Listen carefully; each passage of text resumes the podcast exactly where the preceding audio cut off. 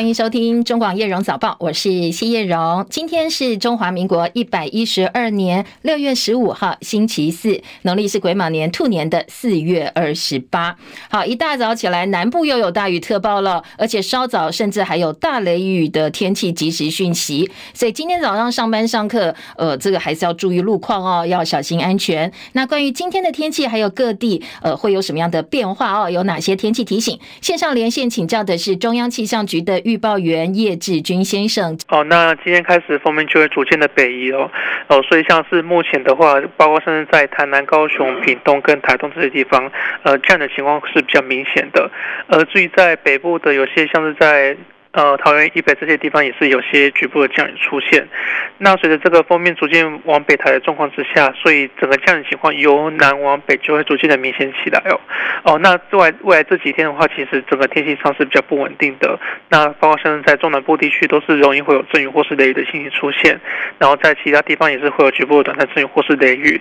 那特别提醒就是说，在锋面的一个结构当中是容易会有一些对流云系发展起来的一个状况哦。所以在台湾这边一个降雨上的话，呃，这样的情形就是说是这个当时对流云系所发展的位置跟以及移向移速而定哦。那如果说对流云系发展比较旺盛的状况之下，是容易会有一些局部的呃雷电跟强阵风等剧烈的天气现象哦。所以大家在这几天外出活动的时候，一定要留意一下天气上的变化，并且携带雨具备用，然后也要随时留意一下我们所发布的特报以及相关的即时讯息。以上资料受中央气象局提供。嗯，志军，今天礼拜四哦，明后两天，特别这个星期要补班课，都是要上班哦。那雨会一直下下去吗？OK，呃，基本上的话，在今天跟明天降雨情况会是会是比较明显的哦。那刚刚有提到，就是说，呃，在中南部地区的一个降雨情况会是比较明显的。哦、呃，那要知道到礼拜六之后，随着锋面逐渐的，就是往这个北部海面远离之后，哦，那这边台湾这一个降雨情况才会才。有逐渐减缓的一个趋势，所以礼拜天放假可以喘一口气。啊、对，就是基本上从礼拜六开始，整个降雨情况就会慢慢的趋缓下，然后到礼拜天之后的话，就是主要是以西南风的一个环境为主，哦，所以在中南部地区可能还是会有些局部的降雨机会。那至于在其他地方，只是以午后的一个降雨为主。好，谢谢志军的提醒，也提供给大家参考啊。而且刚才志军有提到一点哦，现在虽然说大雨特报是针对高雄、屏东、台南，但是封面在慢慢北移哦，所以中部以北的听众朋友还是要留意降雨的一个状况。那因为呃现在的天气系统变化化比较大哦，它的对流云系影响或者移动，或者是有什么样稍稍有一点不一样，可能整个天气情势又会有所不同哦。所以留意最新的天气预报，锁定我们中广频道，我们会告诉大家。气象局最新的观察哦，好，再来也是今天清晨最新的焦点，这是美国联准会在台北时间今天凌晨已经结束利率决策会议，宣布这个月暂停升息。好，这是去年三月之后联准会连续十次升息，累计升息五个百分点之后第一次的暂停升息。现在联邦资金利率维持在百分之五到百分之五点二五区间，这数字呢是符合市场预期的。但是对年底的利率水准预测百分之五点六，好，市场说其实这样算一算，大概还会再升息两码，预计呢可能还要再升息两次。经济学者说，这次不升息只是跳过一次，而不是暂停升息，最快最快可能七月又要升息了。而联准会最新公布的利率决策走势点阵图显示，今年升息两次之后，最快可能要到二零二四年才会考虑降息。鲍尔这个联准会主席鲍尔，他甚至表示说，要到二零二五年才会降息，而真正讨论的时间点可能在两年之后。联准会强调升息循环还没有结束，市场解读这个叫做鹰派暂停的做法，看起来今年降息无望，而且可能还要继续升息的前景之下，美国股市今天盘中一度大跌，不过随后就收复失土哦，涨跌互见。收盘，道琼跌两百三十二点，三万三千九百七十九点；标准普尔五百指数涨三点，四千三百七十二点；纳斯达克指数涨五十三点，一万三千六百二十六点；费城半导体涨五十六点，涨幅百分之一点五二，收在三千七百三十九点。ADR 表现部分呢，台积电 ADR 今天收盘涨零点六一，涨幅百分之零点五七，来到一百零七点四一美元。欧洲主要股市今天是收红的，伦敦股市。涨七点，七千六百零二点；法兰克福指数涨八十点，一万六千三百一十点；巴黎 c c 四十指数涨三十七点，七千三百二十八点。其他今天国际财经市场关注的重点，我们大概来快速扫描一下哦。微软创办人比尔盖茨二零一九年以来第一次访问中国大陆，消息人士说，可能明天他就会会见中共国家主席习近平，而这是习近平近年来第一次会见外国民间的企业家。法国总统马克宏说，他明天会会见美国电动车大厂特斯拉执行长马斯克，而这是两个人一个月内第二次见面了。现在法国一直在争取大陆的电动车巨擘比亚迪以及美国的特斯拉在法国设厂。亚投行亚洲基础设施投资银行加拿大籍的公关主任毕卡德，他今天宣布请辞。他指控亚投行现在被中国共产党主宰。他说呢，亚投行成员资格不符合加拿大的利益。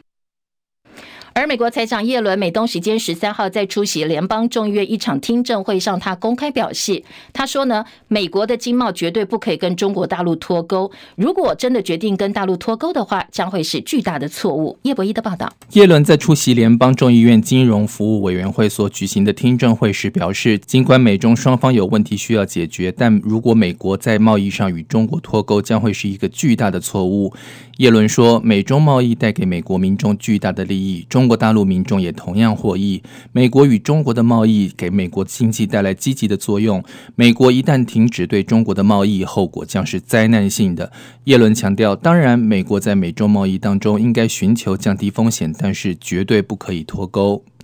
耶伦并表示，美国必须增加对国际货币基金组织一些项目的资金投入，也应该增加在美洲开发银行、非洲开发银行的资金投入。耶伦说，这些投资将可以增加美国在这些地区的影响力。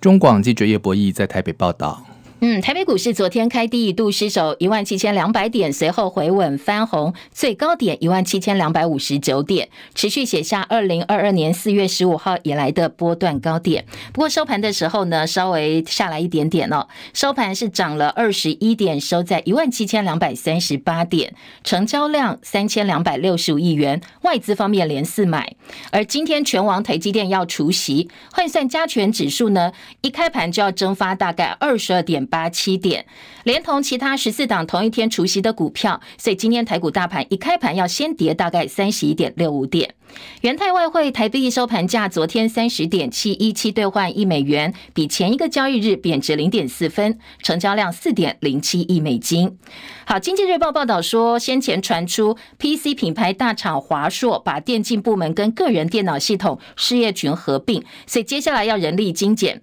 华硕昨天上午先回应说这个是没有根据的传闻，之后下午又发了最新声明，强调裁员并非事实，说针对组织调整方向，未来系统事业群会划分为消费、商用以及手机三大产品部门，共同驱动未来的成长。好，今天财经报纸也给了华硕相当大的版面哦，来说明他们接下来的规划。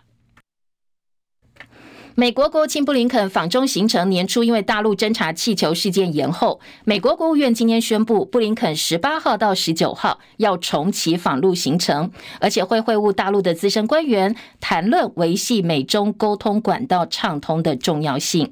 稍早，美国国务院跟大陆的外交部分别都发表声明，证实布林肯跟大陆外长秦刚已经通话。而根据大陆外交部的声明表示，两个人除了讨论保持沟通渠道的重要性之外呢，也对台湾问题表达立场。秦刚跟布林肯通话当中表示，中美之间遇到问题，秦刚对台湾问题呢，强调这是美方的重中之重。呃，他们认为哦，现在美方应该停止干涉大陆内政，停止以竞争为名损害中方主权、安全、发展利益，落实两国元首巴厘岛会晤的重要共识以及美方的相关承诺。在美国国务院部分呢，同步发表的声明则强调，美方呢借呃这个现在看重的是双方沟通管道的畅通重要性，也呼呼吁对方能够负责任的来处理美中关系。另外，路透社引述知情人士的话说，英国外交大臣科维利下个月可能会拜访造访中国大陆。中英两国现在关系其实蛮糟的，处于数十年来低点，所以双方也在努力寻求稳定彼此的动荡关系。乌克兰反攻的情势现在呢，攻势越来越猛烈，杀的俄军好像几乎无处可逃了。那至少从西方观点来看哦，最新的外电呈现出来的这一波乌克兰攻势相当猛烈。网络流传画面显示呢，俄军面对乌克兰士兵的时候纷纷逃难。那还有一名俄军联兵军团的参谋长丧命，俄军开始自相残杀了。不过呢，现在俄罗斯总统普京开出了谈判条件，就是西方不能够再提供乌克兰武器。不过也有消息说，美国可能会提供平药弹给乌克兰，装备在 M1 艾布兰坦克上。那大家觉得，一旦美国提供这样一个武器之后呢，恐怕俄乌战争要停止，还有漫漫长路。俄乌战争到现在打超过十五个月了，俄国国会同意国防部跟嫌犯或者是已定罪的人能够签约，要让这些罪犯到乌克兰参战，来补充他们目前显得不足的兵源。继促成沙特阿拉伯跟伊朗建交之后，北京展现有意促成以色列跟巴勒斯坦谈判的强烈企图。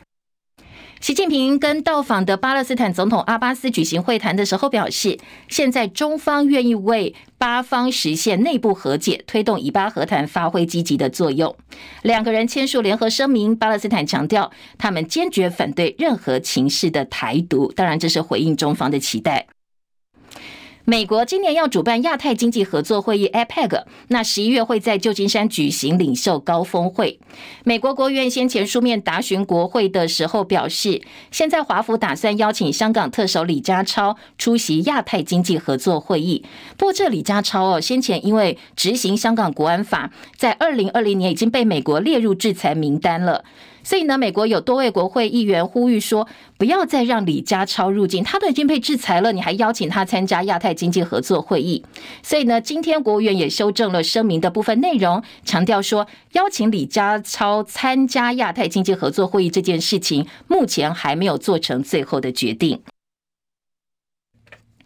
中共领导人习近平在获得第三任期之后，当局最近对私人企业展开了整肃，进行一系列的抽查行动，包括了部分的咨询公司。同时呢，政府也加紧对科技金融行业的控制。美国之音昨天报道说，大陆现在爆发了全球最大的富翁移民潮。根据英国亨利咨询公司的最新报告说，大陆预计今年会有超过一万位的百万富豪离开中国大陆。好，这个数字全球第一哦。而这个外流的趋势也让数以千计美元的财富可能从中国消失，让经济成长减缓的状况进一步恶化。亨利公司定义的富豪呢，是拥有超过一百万美金可以投资资产的高净值人士。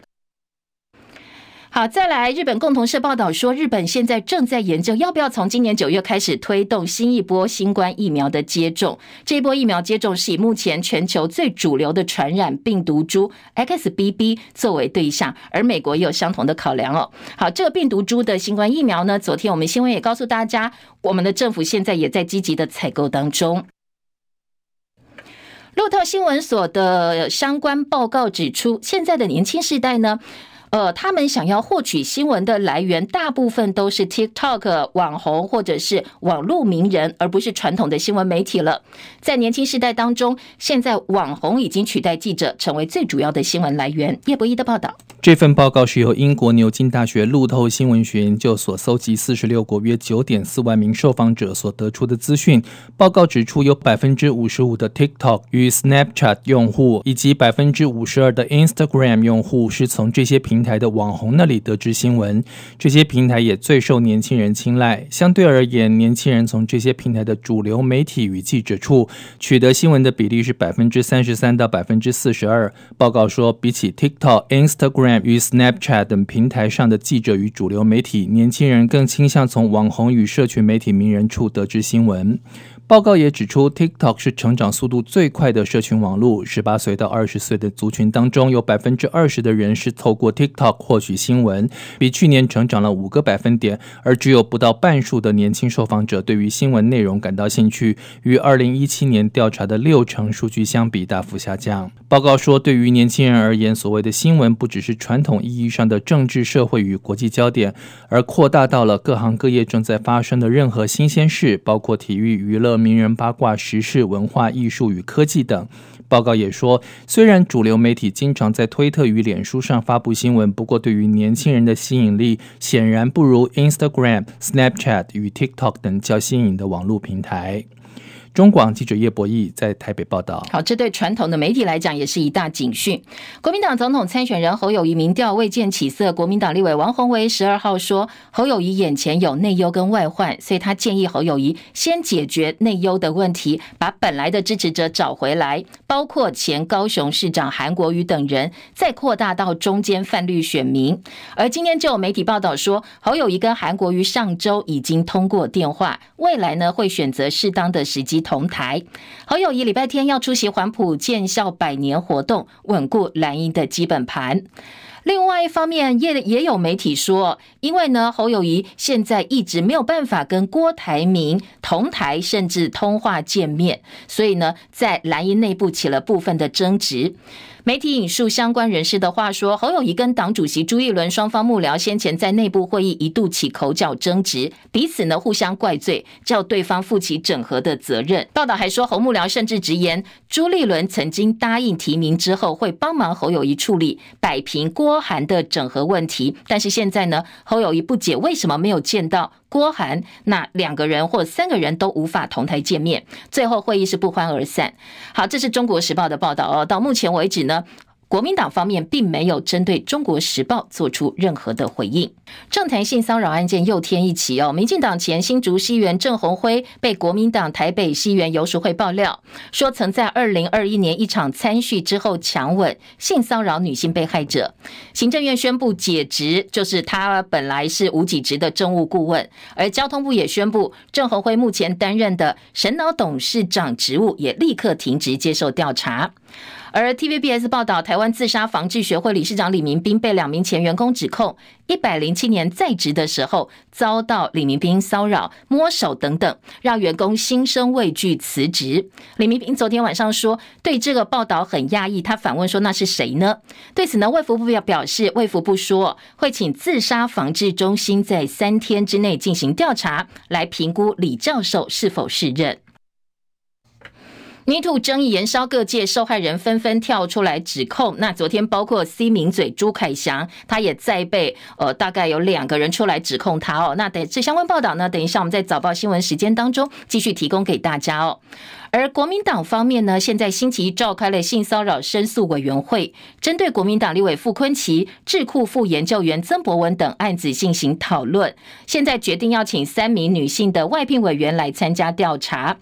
同时，国民党也证实说，好，除了目前已经知道的案子，还有其他的案子接到申诉。外界都把焦点放在接下来国民党呢要怎么处理包括傅崐萁、陈雪生的相关案件，各界拭目以待。李仁月的分析报道：民进党性骚扰风暴延烧将近半个月的时间，外界质疑涉及此案的民进党前副秘书长林飞凡十三号出面宣布退出立委选举。民进党主席赖清德推出民主大联盟，号召党内外年轻刺客投入艰困选区。然而，现有李正浩因为偷拍疑云以及党内的反弹而退选，如今又有林非凡因为性骚扰吃案争议而中箭落马，虽然民主大联盟才两波已经退出了两人，但是可见民进党已经在性骚扰的风暴中逐渐止血。民进党中央上个星期宣布第一波性骚扰案的调查结果，认定林非凡不涉及吃案，不过党外的质疑声浪仍旧不断。林非凡最终在十三号退选，可见民进党中央一方面仍旧采取切洋葱的方式处理性骚扰争议。如果调查结果可以平息声浪，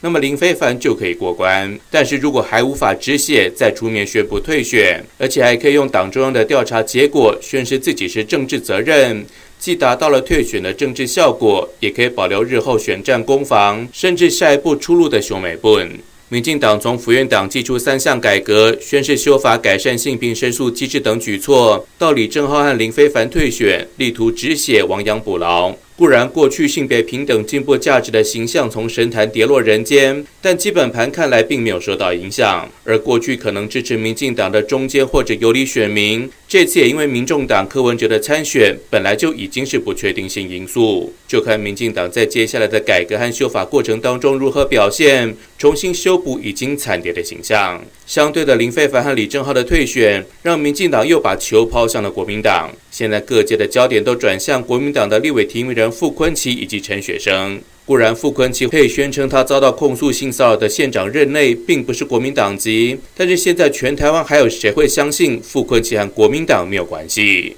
民进党可能借着林飞帆的退选，在性平战场上反守为攻。相形之下，国民党除了持续揭发性平个案之外，对于更高规格的改善性平环境以及性平三法修法草案等改革方向，仍旧乏善可陈。更严重的是，侯友谊深陷幼儿园喂药案的泥淖中，不但勇敢警探的形象受到重挫，团队的危机处理能力更是被人看破手脚，令人质疑这是否是个准备好了的总统候选人。在这样内外交困、后院着火之际，国民党不能够在性平战场上再失分。如果还在瞻前顾后，不肯断然处置形象恶劣的争议人物，那么二零二四恐怕就真的不用选了。中广记者李仁月在台北报道。好，阿根廷足球明星梅西上周六率阿根廷国家队到大陆，今天要跟澳洲踢友谊赛。好，在整个行程公开行程几乎取消之后，昨天梅西在大陆的网站购物网站淘宝直播，这是他非常少数可以跟粉丝互动的活动，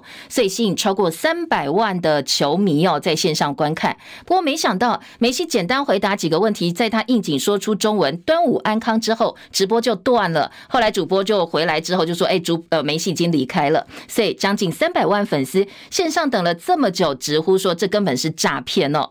梅西离开法甲联盟，加盟美国职业足球 MLS 的迈阿密国际队，现在被认为是美国足球第三次重大转捩点。到底怎么说的？记者陈凯的报道。不能拿起来跑的足球，并不是美国的传统运动。回顾不过百余年的美国足球史，只有巨星加盟才能带动整体环境的改变。一九七五年，球王比利结束巴西国家队生涯，加入北美足球联盟 NASL 的纽约宇宙队。宇宙队观众人数马上从平均三千五百人跳到四万五千人。虽然三年后比利就约满走人，没有带领纽约宇宙打到冠军，NASL 撑到一九八四年也倒台解散。但比利掀起的足球热潮，引领了新一代年轻球员的投入。十年后开花结果，美国总算踢进一九九零年意大利世界杯会内赛，然后又获得了一九九四年世界杯的主办权。并且以地主之姿踢进十六强。当年部分的 NASL 球队老板认为时机已到，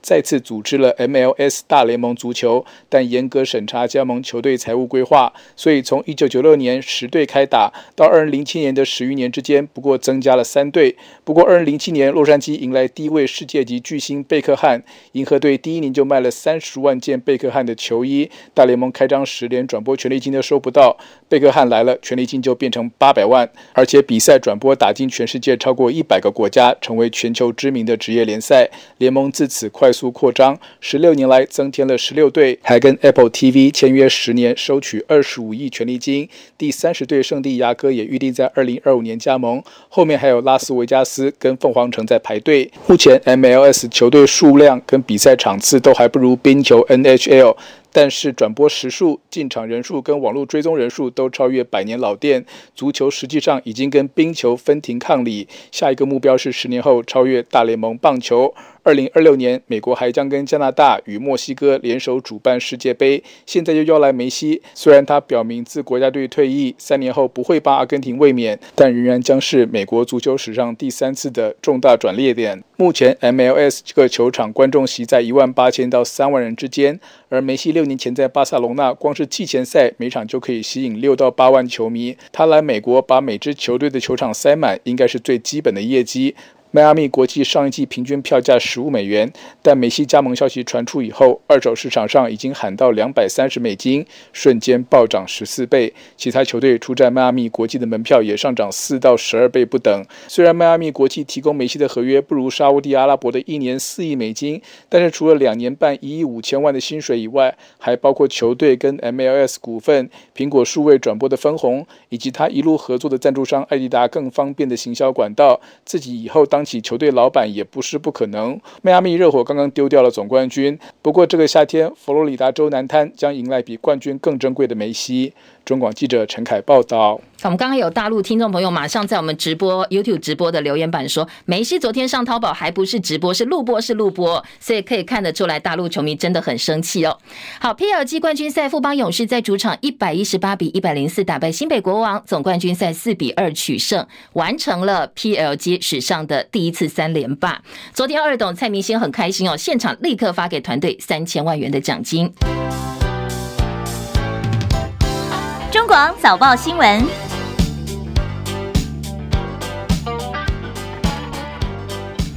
呃，今天在早报的头版头条部分呢，我们先来看看各个报纸的新闻聚焦。首先，台美贸易倡议呢，昨天第一批的协定，美国众议院税委会是。无异议，完全通过四十二比零的票数，无异通过。今天的自由时报头版大标就告诉你说，美国众院税委会四十二比零通过台美贸易倡议的第一批协定。而相同的新闻呢，今天中国时报处理的方式跟方向，就说这个美国国会审查台美二十一世纪贸易倡议协定。但是我们的行政院坚持说这是不必送审的。行政院说我们只要送给立法院，呃，这个查照就可以。换句话说，不必接受立法院的监督。那中国时报当然今天整个舆论的焦点就放在为什么不接受监督。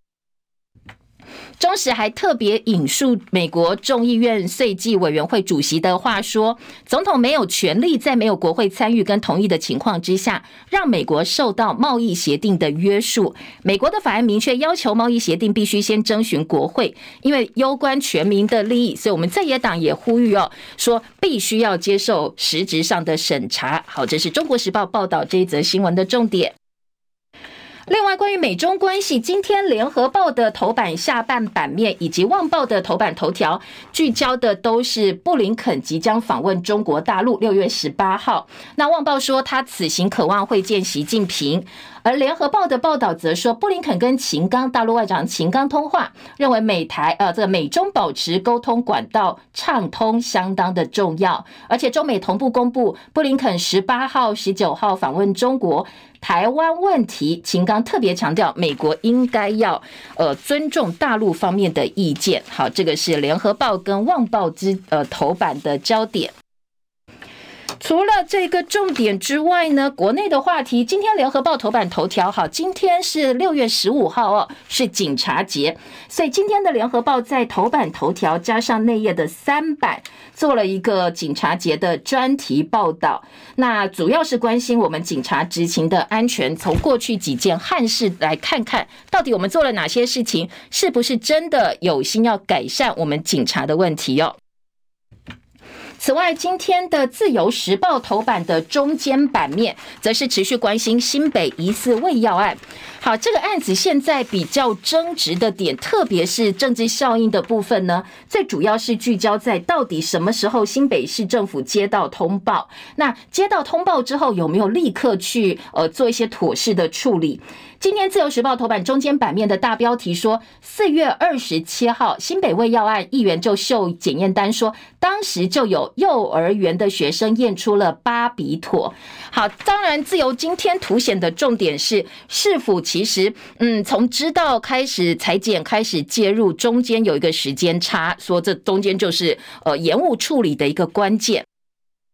本来绿营方面质疑说，呃，新北市府四月多就知道，一直到五月十五号才开始入园了。不过呢，新北市府说这个是市议员的口误，他们是一直到五月十五号才获报这件事情。好，这件事情似乎就到此为止了，因为大家的共识现在应该就是趋向新北市政府五月十五号才知道这件事。不过，《自由时报》今天的重点说，五月十五号市府知道这件事情，到六月五号才入园才间，隔了二十二天，所以市府是行政怠惰。昨天，新北副市长的刘和然说，市府五月十五号知道之后，就立刻启动行政调查，配合司法调查，绝对没有怠惰这件事。另外，呃，自由引述了新北市员戴伟山在脸书的检验单，说有家长四月二十七号到小带小朋友去验尿，就发现巴比妥药物浓度高达六十四耐克毫升，代表说已经早就被喂食了，而且一直到六月，还有孩子被验出巴比妥的残。留。但是这部分呢，议员是说新北市府你完全没有掌握这部分，代表说你确实有所怠惰。相同的报道引述毒物专家的话哦，台湾临床病理暨检验医学会理事长朱芳叶说，检验过程可能被干扰，或者是有胃阳性的问题，有数值不代表真的有巴比妥存在，必须再经过呃合理的一个判读标准，一般是以两百为界，小于这个判定就是阴性。所以刚才有提到这一次检验出来是六十四毫每毫升六十四奈克，所以在毒物专家眼中，这个叫做胃阳性，就是会直接解读为。阴性，不过自由当然不会到此为止。他另外呢，在访问毒物专家张明威，张明威说，巴比妥就不应该出现在人的身体里哦，只要有数值的话，就不应该没有所谓的胃阴性或胃阳性的问题。好，当然，呃，两边的意见都有正反意见并成，这是今天自由时报的头版中间版面的新闻焦点。还有的新闻重点呢？好，我们要赶快进广告了。是大学申请入学的缺额写下新高，超过一点六万人。今天的文教版面新闻焦点，好，赶快还有今天财经报纸的焦点，先带大家来掌握一下啊。今天财经报纸的头版重点，《经济日报》头版头条告诉你说，台积冲订单，那接下来呢，外传可能会入股安谋。《工商时报》也说，台积电在最近一个月哦，竟然大幅的投资了矽谷三三家公司，《工商时报》今天头版头是华硕，华硕组成了整个组织改造的全新的一个组织，接下来要朝三个方向来冲刺。今天 CEO 会正式跟华硕员工说明他们未来的方向，包括消费、商用、行动装置等等。那至于外传的大裁员，华硕已经否认了。好，这是今天两个财经报纸的重点。再来就回头来听听看，刚才哦，关于美国国会审查台美二十一世纪贸易倡议协定，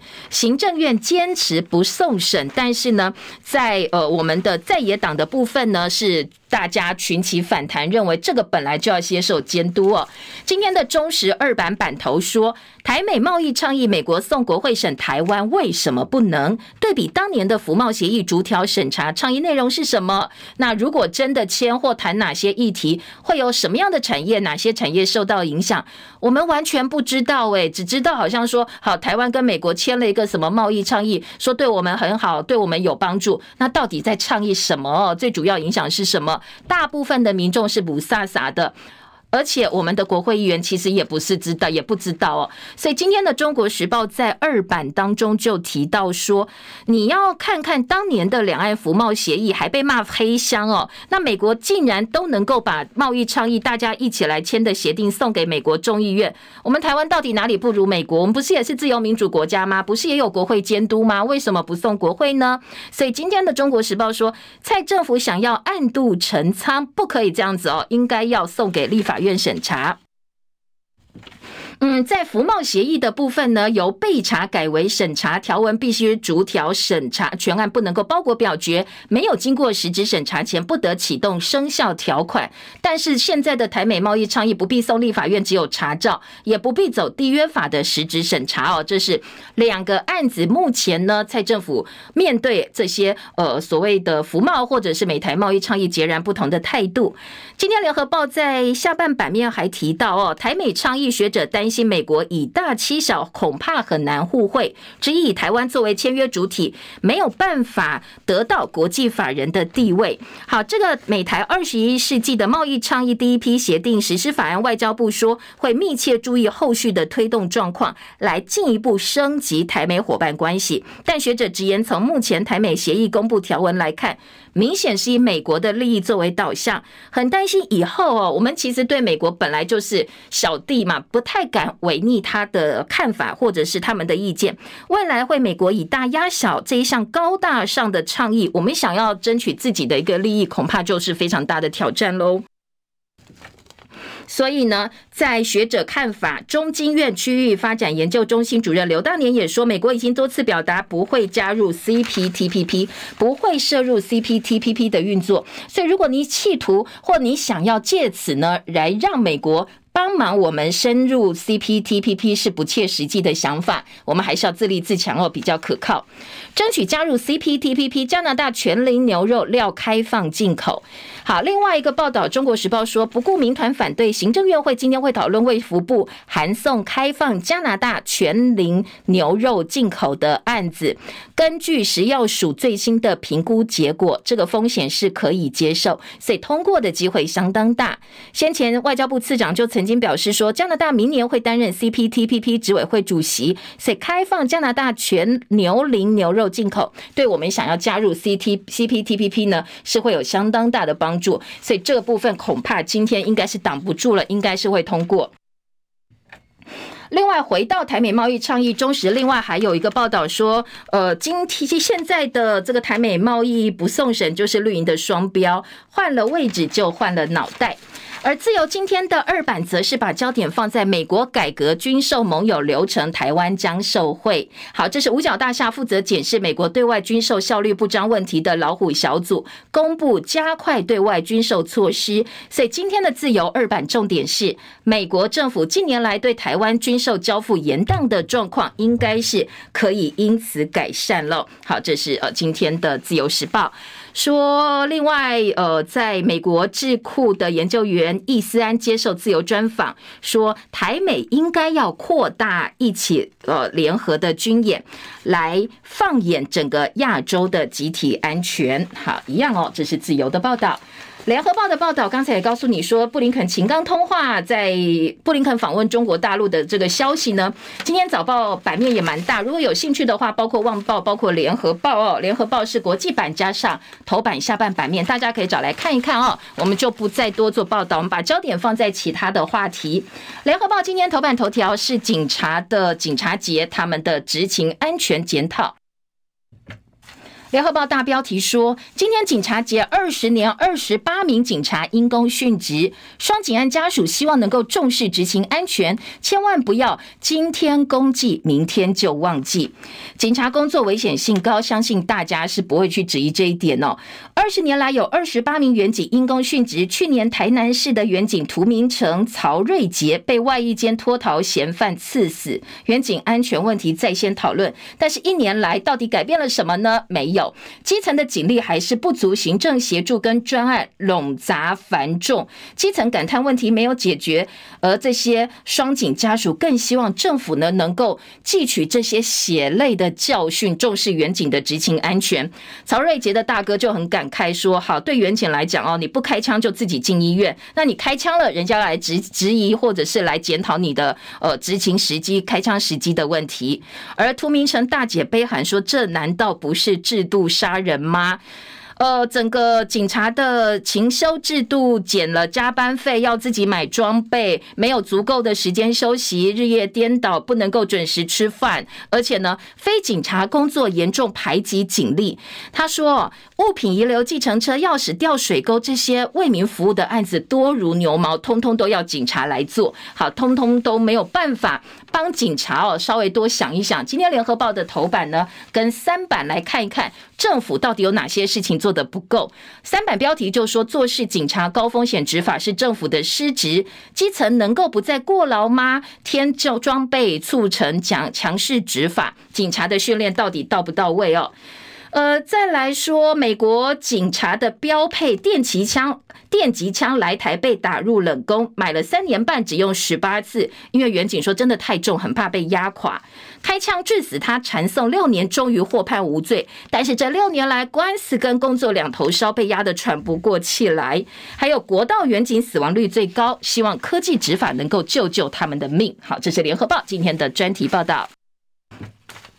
继续呢，来关心的是，呃，在大学申请入学的缺额部分，今天中时放在头版下半版面。医学系缺一百二十二个名额，顶大招不满，私校更惨。昨天大学申请入学放榜了，但是呢，在呃缺额的部分让大家吓了一大跳。昨天缺额大概一万六千多名，近五年新高。顶大哦，台清交城都有一百到两百多个缺额，文化大学出现九百零八个缺额。最主要原因除了少子化之外，专家说，因为去年分发入学低分高就，所以今年有所谓的钟摆效应，考生偏向投入分科测验来参与分发入学，不走申请了。而台大医学本来大家梦幻的学系，没想到在去年竟然有两个缺额，所以今年校方就备取了三个，也幸好有备取哦，因为最后有两个正取生放弃，所以直接递补上来哦。昨天大学申请入学放榜了，缺额五年来新高，大家一想到就是少子化嘛哦。不过当然还有制度上的问题。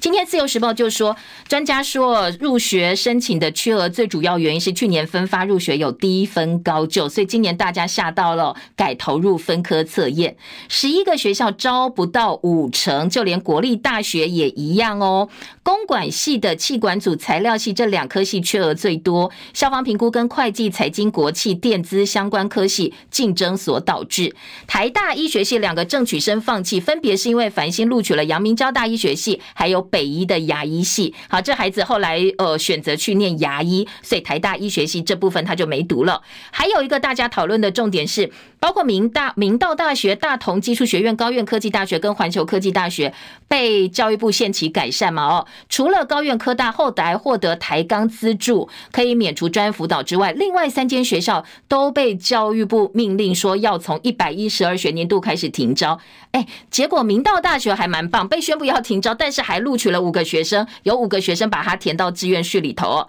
所以昨天教育部说，如果这学生真的跟明道大学报到，这学校又要停招，该怎么办呢？说先进去哦，接下来教育部会安排他们到其他学校去就读。好，这是呃昨天。大考公布放榜的部分焦点，再来听到的是呃早报的内页新闻喽。联合报二版版头，台大宋陈明通退休，因为学伦案认定，昨天有一个调查结果出来了。今天在呃联合报呢做了大篇幅的一个报道哦，说在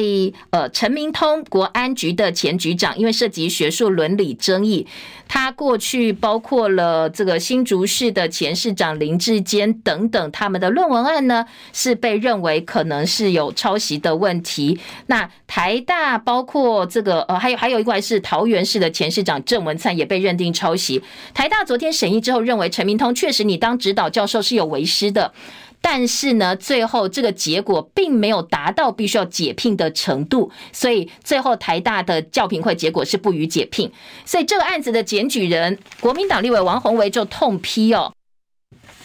说陈明通指导论文抄袭还能够风光退休，不是一个案子，还这么多案子，那代表说他接下来可以爽领退休金，对台大的结论深表遗憾。那在呃王宏威的部分质疑说，这个是位于陈明通他是国安局局的前局长特殊身份，所以不予解聘，就是要把这份退休金当做阿通师的毕业礼物。台大方面说，就算他没有达到解聘程度，但是还是有惩处，包括要求他不能够回学校。呃，兼任工作，但是呢，台大到底有没有粉饰太平，是今天联合报报道的重点。陈培哲，中研院的院士说，问责学生纵放指导教授，希望台大挺好节凉风骨。而在记者的特稿，许维宁特稿说，轻纵学伦案，台大愧对整个社会。好，这。呃，包括郑文灿，包括了林志坚指导教授，都是陈明通。诶，台大一路拖延，态度暧昧，最后是以指导不周，轻轻放下。所以呢，台大你在权势面前不能够掉了风骨啊。绿营说尊重大学自治，蓝营说台大的标准降低了。好，这是联合报今天的二版。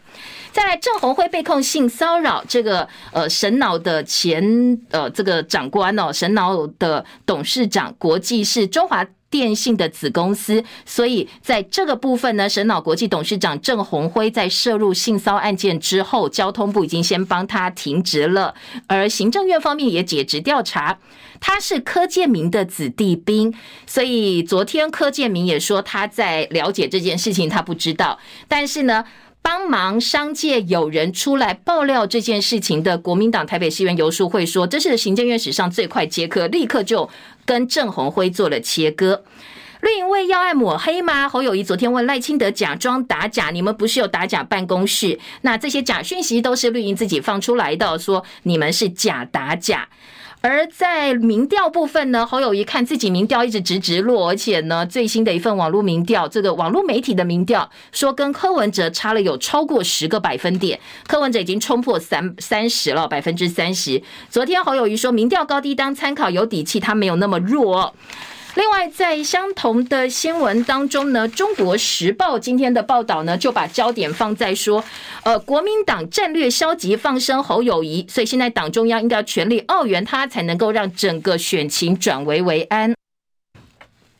下半版面说，现在整合郭韩摆不平，侯友宜跟朱立伦的幕僚起了争执，而张亚中则是也曾经争取国民党提名参选的孙文学校总校长张亚中说，党主席朱立伦应该负九成的责任，他叫朱立伦交出兵权，让侯友宜统一指挥权，主导总统大选的节奏。这是呃张亚中的呼吁，今天《中国时报》也做了报道。好，中时呢，在过去报道国民党内初选，其实他的立场还蛮明显，是在靠侯友宜这一边哦。所以释出这样这些讯息呢，到底代表什么样的意思？我们也提供给大家哦，大家自己来做判断。其中今天重点就是侯友宜、朱立伦幕僚起了争执，然后张亚中叫朱立伦交出兵权。